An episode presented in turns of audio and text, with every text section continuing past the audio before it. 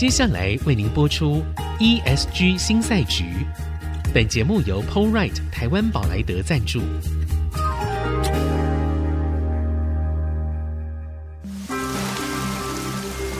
这是企业永续的世纪挑战。这是绿色浪潮下的供应链课题。再造优势前瞻的产业竞争力。欢迎加入 ESG 新赛局。掌握先机，创造新局。欢迎来到 ESG 新赛局，我是节目主持人、人工智慧科技基金会执行长温依玲。今天非常荣幸邀请到久仰的贵宾彭启明博士。来，彭博士好。啊，依玲好，各位听众大家好。好，呃，彭博士是这样的，我们通常只要有开那个气候变迁的会议的时候，好，因为呢，呃。彭博士是气候联盟的秘书长，那同时也是天气风险公司的总经理。好，以前我刚看到这个公司的名称的时候，有点不太知道说到底天气跟风险有什么关系。好，但是现在呢，我慢慢长大了，其实不是哦，因为这段时间我们大家可以知道。天气的这个异常的变化，它已经成为企业整个在治理上面的一个非常重大的风险哦。好，那我想我们还是先从二零二二年底的时候的 COP twenty seven 谈起好了，因为我看那个彭博士真的是非常的忙碌哦，他因为他在埃及还要跟台湾的媒体连线，然后回来之后其实马不停蹄，好，一直都在谈这些事情。但是我们在看哦，这一次的大会。大概我们最清楚看到的是达成了一个一个共识，叫做成立损害与伤害基金嘛。那除此之外，其实很多人都觉得说好像没有太大的进展，而且呢，通常是倡议的多，说的多，但是呢，做的少。所以我们回过头来看哦，您认为台湾的下一步应该要怎么做？然后哪一些会是我们接下来这段时间需要关注的关键议题？好，其实大家表面上看到都是因为在非洲办，所以这个损失跟损害呢，等于一年一千亿的资金哦，就变成是一个很大的重点。然后最后呢，我觉得是安全的下庄，也就是说，呃，让这种已开发国家呃能够减缓一些赔偿的法律上的责任，是变成是一个放。那这个放呢，就是像大家来抖内一样，所以其实让他们疏解了很大的压力。就是说，以后你你的国家赚钱有钱的话，你可以多抖内多一点点啊，甚至呢配合你的一带一路，配合你的国家的员外来做这个事情，等于是让已开发国家有一点压力。那开发中国家呢，哇，终于有一个放的钱在那边，我可以来申请了，所以皆大欢喜。但是其实这个问题还是没有解决，这个是大家看到表面上的内涵，但是实质上呢，我必须告诉大家，其实。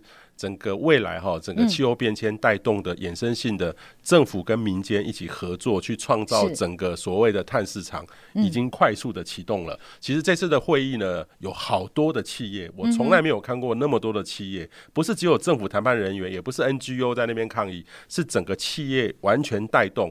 呃，第一个呢，已经大概有七十几个机制了，然后第二个呢是整个绿色金融。也开始启动了，有五百五十家银行，呃，或是整个金融业全部都参与。它要做到范畴一二三，对，二零五零年要净零，那这个这招就很厉害了。第三个呢是这种所谓的气候的转型，创造了很多的商机，所以我觉得这次的 COP 跟以前是不一样了。它最大的差异点会在什么地方？假设我们很清楚的，就是企业动起来。呃，对，我觉得最重要的差别就是说，你不要觉得这个气候变迁就是去做盘查、嗯、去做认证就结束了，是这是后面的后面。就你像说，我们来看减肥。是。减肥，首先要就是买个体重机。哇，突然我这么重，我要来赶快减肥。就是一个体重机，就是就是说，我们因为我我发现我胖了，过重了。那问题是后面的商机，就是说企业哎、欸，可能可以开个，就是说健身房，或是减重的产业，吃的，或者是整个医美的，其实的饮食啦，等等等等，那个量，那个那个那个整个产业哦、喔，其实在目前在全世界各国。我觉得越来越清楚，那个量能出来了，对。等于实际上原来都是一个概念式的这种所谓减碳要做些什么事情，现在已经变成商机在里面了。是不是因应，而是我已经是。改为主动的去创造一些新的可能性。对，我，我举个例子，例如说像美国的纾困法案哈、嗯，这个拜登其实里面前面一部分是挽救经济，能够挽救这个经济比较通膨的影响。对，后面有一个大概是三千七百亿美金的，就是呃能源安全跟气候变迁。对，这里面呢，我举例美国，他们就要要求说以后买特斯拉一台车新的可以补助七千块美金，而且。他他有条件了，有条件了，有条件了。这样讲好像哇，充满希望。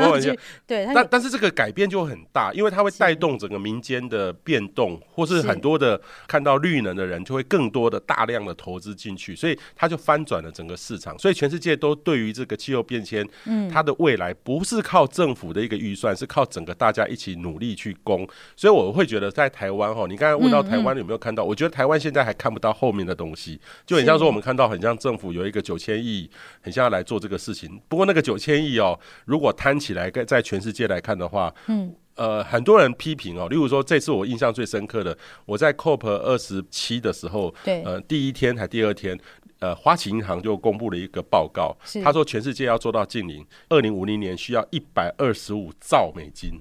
一百二十五兆，那现在多少个零啊？好多零哦！可是问题是说，现在全世界一年的整个政府的预算加起来差不多二十几兆左右，是。所以你要怎么去花到多少比例的钱做气候变迁，就是一个很重要的关键。所以它总额一百二十五兆，但是我们现在全世界的 GDP 合起来。对，都还不到那个钱的状况，意思就是我这个是每一年都要有逐步的一些计划。呃、其实它整个总加起来是一百二十五兆，可是我们现在每个每年的政府的全世界的政府大概二十几兆，嗯、那二十几兆你要每年至少要要不要一层来做，一层可怕都没有办法累积到一百二十五兆。对，没办法，没办法，所以它其实有很多的难题，它是在前面我们可以看见。那我觉得它比较有趣的地方哦，可能是。下一步的台湾应该怎么做？因为我我觉得拜登他上台之后，最明显的一个例子就是他们以前最看不起那个政府补贴这件事，但是拜登上台之后，什么都来补贴哦，晶片他也补贴。好，然后呢，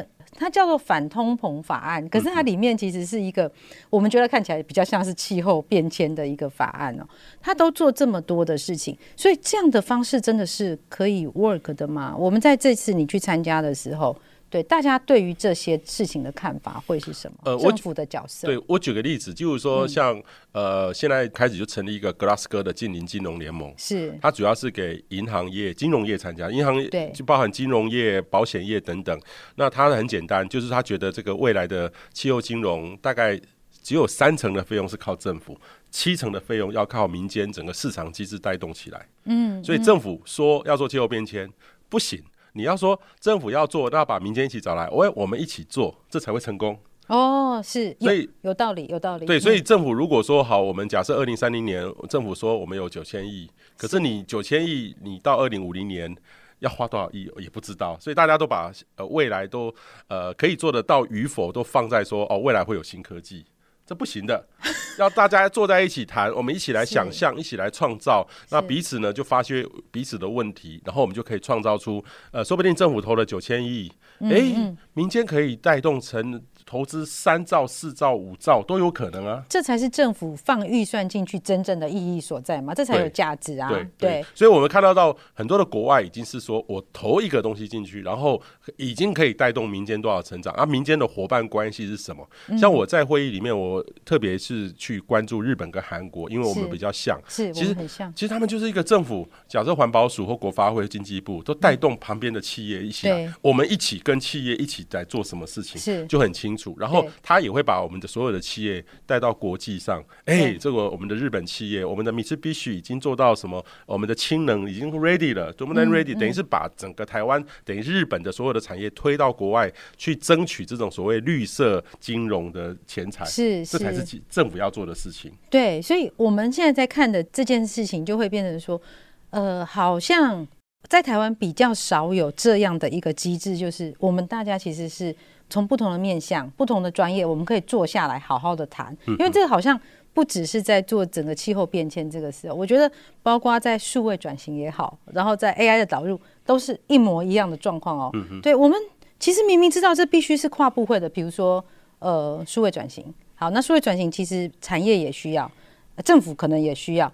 但是大家就在想说，那所以现在是政府要去定一个法规吗？还是我们民间应该要怎么做呢？但是重点是哦，其他的国家它是有策略的在做这件事，或许这个才是我们需要比较忧心的地方。我我举个例子，例如说，我有一天听到我跑去这个明年的这个 COP 二十八，就是在二零二三年在十一月底在杜拜要举行的 COP 二十八，他们这个国家叫做 UAE，是就是阿拉伯大公国。嗯、那他其实他们就说，哦，政府为了要做气候变迁，我们一一般讲，以前加速器就是创业要加速器，我民间的创业，年轻朋友要政府来协助加速创业，是，可是人家是政府要加速创业。是政府要去整合。您您刚才说的，在 AI 遇到一个政府整合的问题，气候变迁政府的整合问题比我们想象中来的严重严重的多。所以所以他等于是从这个他们的总理下来，就成立一个加速器，把各个部位抽掉了一百多个人，像办黑客松一样，去大家一起坐下来谈，要有一个目标出来，把厉害族群都找出来。是看起来他们是成功的。我只问一个问题：那台湾我们现在有这样的一个机制出现吗？嗯、还是我们有有希望吗？来促成这样的一个机制的出现？我必须说，他们其实现在以政府的领导是由国发会在总期程啊，哈。但是我也必须说，国发会他处理的事实在太多了。是哦，我们生育率高或低，就跟国发国发会有关，就跟国家跟发展有关的都归。对对对对，所以国发会主委其实我觉得气候变迁只不过是他的工作之一。之一，所以他今天要推动这个事情的时候，我觉得它的高度是可以的，但是执行上面力有未逮。所以他们大多数是分到各个部会里面，然后完成了一些规划之后，会找社会大众来沟通。那其实你也知道，说现在的整个沟通已经不是像以前政府拟好证件，然后我公布出来。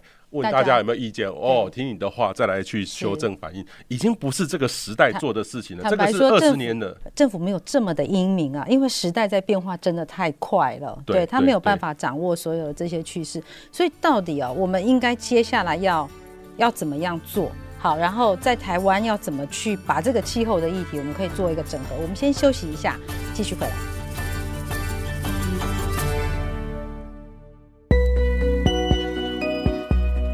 掌握先机，创造新局。欢迎来到 ESG 新赛局，我是节目主持人、人工智慧科技基金会执行长温怡玲。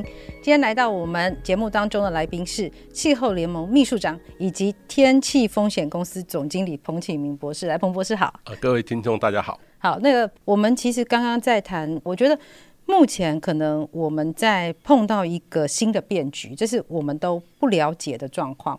那台湾通常遇到的状况是。很难整合出一个真的是完整的那个意见，或者是说，好像打群架这件事情，我们比较没有那么的擅长。那特别是说，像气候变迁这件事哦，呃，简单的看一下，我们随便去找一些资料就可以看到，像那个世界经济论坛的二零二二年的全球风险报告，它里面呢，前三项风险都跟气候变迁是直接相关的。好，那实际上在二零二一年，国际清算银行就说啊，气候议题叫做绿天鹅，它一定是冲击全球经济稳定的一个重要的风险。但是哈，气候的风险，我们这样说哈，它到底应该是由政府哪个单位负责？我们在前半段有说到，就是好像应该是国发会嘛，但是国发会这跟国家发展有关的事。都归他管呢，所以那个人口的问题啊，搞不好教育其实也有一点关系，科技都有关系。好，那好像我们如果说都没有一个比较整合的方式，整合资源，然后怎么样有效分工？对，那呃，我知道在气候联盟里面其实是有很多的企业组成的嘛，所以从企业的观点，我们来看这件事的话，要怎么样可以跟政府？假设我们不是由政府发动，由我们企业端这边来发动的话，应该可以做哪些事？嗯、其实你刚才讲到说。一个是政策的发动或制定，如何去有效的落实，这是很重要的一件事情。所以以气候联盟的企业来说的话，因为他们第一个是他们都是科技厂商，他们要卖东西出去，所以国际很现实，很现实，国际的联动，哈，这个。他们不见得是政府的要求，因为政府的要求或者政府一百三十几个国家的宣誓要禁零，那个有时候是一种口号而已。有 政府一定要喊口号，要喊口号，啊，真实的行动还是一样，还是会升温到很多。但是呢，还有一个就是 C ban，不过 C ban 其实对于电子业来说的话，并不是直接的影响。那个是二零二七年碳边境税，碳边境税哦。那未来很多的国家都会设，所以其实那些企业的大老板们。或董事会们，他们早就看到这样的趋势，所以要先准备好。大概唯一意外就是美国忽然超车嘛，本来欧盟说要先嘛，他先试，本来美国忽然冲出来说我二零二四就正式来了。对，那最终麻烦的是，呃，如果你要卖东西，要卖给苹果，卖给我们的 Amazon 等供应链，特别是他们的 server 全部都是大部分都台湾研发在大陆生产的，其实全部都必须符合这个减碳的规定，所以那些企业其实早就。有一个很好的永续部门，这些企业大概都有永续部门，都早就去研究这个东西。我的成本会不会增加？我需要花多少钱去投入做这个事情？所以台湾的企业早就有在做。不过，其实因为企业本身它的目标。这 KPI 是一致的，就是为了要环保，不管是企业形象或企业的本身的竞争力，就是会做。那以国家来说的话，就比较麻烦，因为它要帮助企业，也要维持国家的竞争力，国家建立的减碳承诺。所以大多数的国家要做这个事情的时候，我必须说真的很困难。嗯，但是呢，我有观察到，我这次其实 COP 会议之后，我飞了一趟英国。就是我直接到英国去，哦、这这动作可以这么快？对，我跑去他们有一个叫做气候变迁委员会，哦、叫叫做 CCC，就是 Climate Change Commission。它这个委员会很特别哦，他们是隶属于他们的国会里面，不过英国是内阁制，他们是国会里面找一个德高望重的两党都可以接受的人担任这个主席，然后他们整个呢政府就提名了六位的委员，然后下面有四十五个专业的人，他们叫做气候变迁委员会，就是制定各种未来的气候政策。嗯。甚至政府的预算会不会达到近零的目标，他都还提出看法。那这个有什么好处呢？因为英国跟我们台湾一样，都会换党执政的。对，不要换党执政也会换部长。是。一个党的前后任部长的概念都会就不一样了，对，所以其实他们这样维持一个气候变迁的稳定性跟它的前瞻性，这是很重要的，不能短看尽力，不能只为了某一个选举的选票。所以英国呢有这样设计，呃，我又有问他们说，那你们这样的话，你们到底一个部长重要，还是这个气候变迁委员会重要？他中间那个权责要怎么？他们说，其实他们发现，因为他们后来呢，英国很努力的在全世界推广这个概念，目前全世界大概有二十五个国家仿照英国。国这种独立的气候变迁的单位，因为它气候变迁绝对不是说四年一个任期，五年一个任期，是要做十年、二十年到三十年的。对，它的确是长的，所以一定要有一个中立的，然后它是大家都可以接受的，它跟大家沟通、建立共识的一个机构，就是气候变迁专家的独立委员会。来做这个事情，嗯嗯、那他的预他的经费就是政府给他的经费呢？他四十五个人力就是专业的人，然后他们会找到专业的人再做一个协助，所以这个费用从英国的经济部还有类似我们的环保署两个这样给他的经费来运作，所以是政府的经费，政府的经费，但是他必须是独立运作，所以有时候政府也会去澄清说，我这个经费不够做不到，你可不可以帮我跟大家说，跟国会议员争取一些预算？所以它其实变成是一个不是政府的独立的单位。其实这个事情会跟我们媒体哈有一点点类似，因为英国很有趣。英国它一开始的时候，它的电视台也是这样，就是公共电视，它是一个独立的 BBC，它是独立的。好，然后呢，但是是政府会给预算。那政府从什么地方给预算？它就是跟民众会收那个收视费嘛。好，所以它是用这样来做。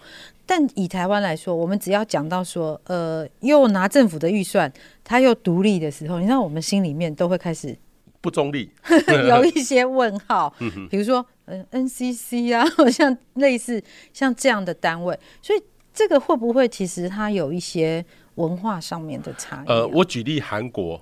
韩国有类似的这个组织，他们是组成一个气候变迁跟近邻的委员会。嗯，那总统是最高召集人，可是他们也有跟我们一样有总理、有行政院长。对，他们但是呢，他们找了民间的一个担任共同的主席，所以也有一个大概有几十人的一个委员会啊，有民间的，有政府的。那我有关注到说，他们其实政府都在换，每五年会政党轮替一次，可是民间的那些人换的比例不高。他反而很稳定，很稳定的去，当然会有些微调，例如说韩国他们最近也要核电了，突然核电又复辟了，之前说不要核电的，又又改回来，但是整体而言没有像台湾，呃，我我在想说台湾如果政党轮替的话，我们的能源政策一定会翻天覆地的改变很大，我觉得会对台湾是一个危机的事情，就是对气候变迁的看法蓝绿是不一样的。呃，我觉得核电这也是一个很奇妙，就是在二零二二年也是有一个猪羊变色的一个过程嘛。因为本来在欧盟，它核电是不被算在绿能的，但是它现在它也列为绿能了。好，然后还有天然气也是后来加进去的。也就是说，我我觉得会不会这个当中，其实当我们在谈净零排放的时候，它还是有很多政治力的这种角力，还有一个 trade off。这种过程。好，我必须说哈，这个核感觉核电重新再启动，或是说这个就欧盟的这个绿色分类的这个指标，嗯嗯、它怎么去改变？其实这个都有淡数的，就是因为这个俄乌战争，俄乌战争让欧洲其实他们的能源能源还有这个通膨的危机，整个都被放大了很多。粮食对粮食，所以其实他们等于是为了要解决这个问题的话，就暂时的有一个但书时的。